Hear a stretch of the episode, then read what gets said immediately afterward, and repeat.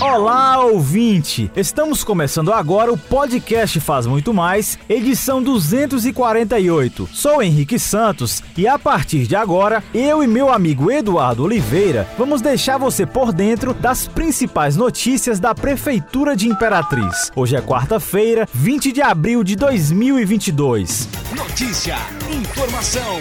E vamos começar falando sobre limpeza pública. Uma parceria público-privada entre o município e a empresa Suzano anuncia mudanças no lixão de Imperatriz. O objetivo é reorganizar o fluxo no ambiente e evitar o descarte irregular de resíduos no espaço. As mudanças serão feitas com a intenção de melhorar e garantir mais segurança aos agentes de limpeza, entre outros trabalhadores no local. De acordo com a Superintendência de Limpeza Urbana, são despejados no lixão mais de 5 toneladas de resíduos por mês. E quem fala mais sobre o assunto é o secretário de Limpeza Pública, Valdir Torres. Sempre foi uma das maiores preocupações da gestão do prefeito Assis Ramos, desde o começo da sua gestão, a limpeza pública de Imperatriz. Tanto é que foi na nossa gestão que a gente deu entrada no processo do aterro sanitário, que muito em breve a gente vai estar fazendo o lançamento do início da construção das obras do aterro sanitário. Antes de ir para os resultados práticos do que nós estamos fazendo, eu só gostaria de, de, de dizer, e isso não é uma desculpa barata, mas dizer o seguinte: nós estamos há quase sete meses com chuva.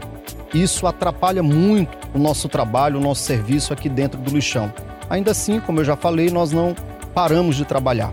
Nós fizemos, por exemplo, uma reunião com o pessoal da Suzano, a quem nós agradecemos a parceria. Resultado prático dessa reunião, nós vamos fazer uma cerca de delimitação aqui, porque infelizmente é, alguns moradores de Imperatriz que produzem grandes volumes trazem em seus caminhões e colocam aqui, não obedecendo o comando dos nossos fiscais que aqui estão, infelizmente, acabam colocando à beira a margem da pista. Isso atrapalha muito também o nosso trabalho.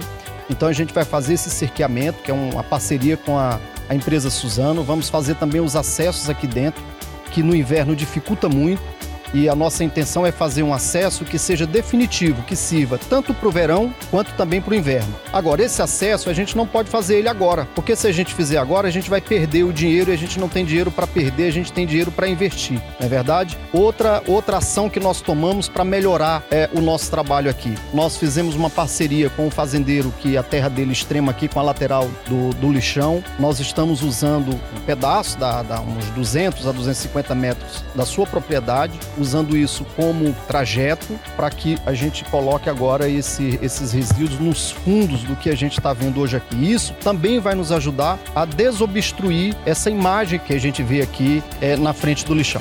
E olha, pessoal, na manhã desta quarta-feira, a prefeitura realizou a entrega da última etapa dos termos de permissão de uso de box do shopping da cidade Luiz Danda. Na ocasião, o prefeito Assis Ramos disse que a prefeitura conseguiu junto à Caixa Econômica Pública uma linha de crédito para os empreendedores começarem seus negócios, principalmente aqueles que ficaram parados por causa da obra e para compensar os prejuízos causados pela pandemia. Assis acrescentou que o município está planejando realizar na próxima semana ou no próximo mês um movimento artístico no shopping da cidade. O secretário de Planejamento Urbano, Alessandro Pereira, ressaltou que na ocasião também foram entregues certificados de cursos ministrados pelo município e anunciados uma linha de crédito pela Caixa Econômica Federal. O anúncio feito pelos representantes da Caixa Econômica foi sobre a linha de crédito para pequenos empreendedores, chamada Sim Digital, programa de simplificação do microcrédito digital. Os valores podem chegar a até 3 mil reais e é destinado a pequenos empreendedores com pouco acesso a crédito. E a gente encerra esse episódio falando sobre esporte. O último fim de semana foi de festa para os amantes do Skate Imperatriz, ocasião em que vários skatistas se reuniram na quinta edição do Dinos Street. Além dos imperatrizenses, estiveram presentes skatistas de Belém, Moju, Castanhal, Parauapebas, Paragominas e de Araguaína.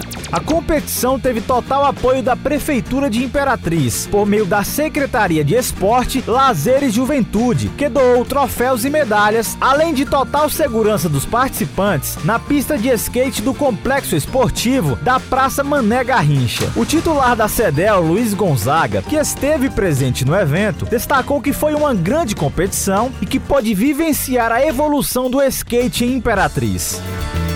E aqui encerramos o podcast Faz Muito Mais da Prefeitura de Imperatriz. Agradecemos a sua atenção, lembrando que esse e outros podcasts você pode acessar no portal imperatriz.ma.gov.br barra podcast, redes sociais e principais plataformas de streaming.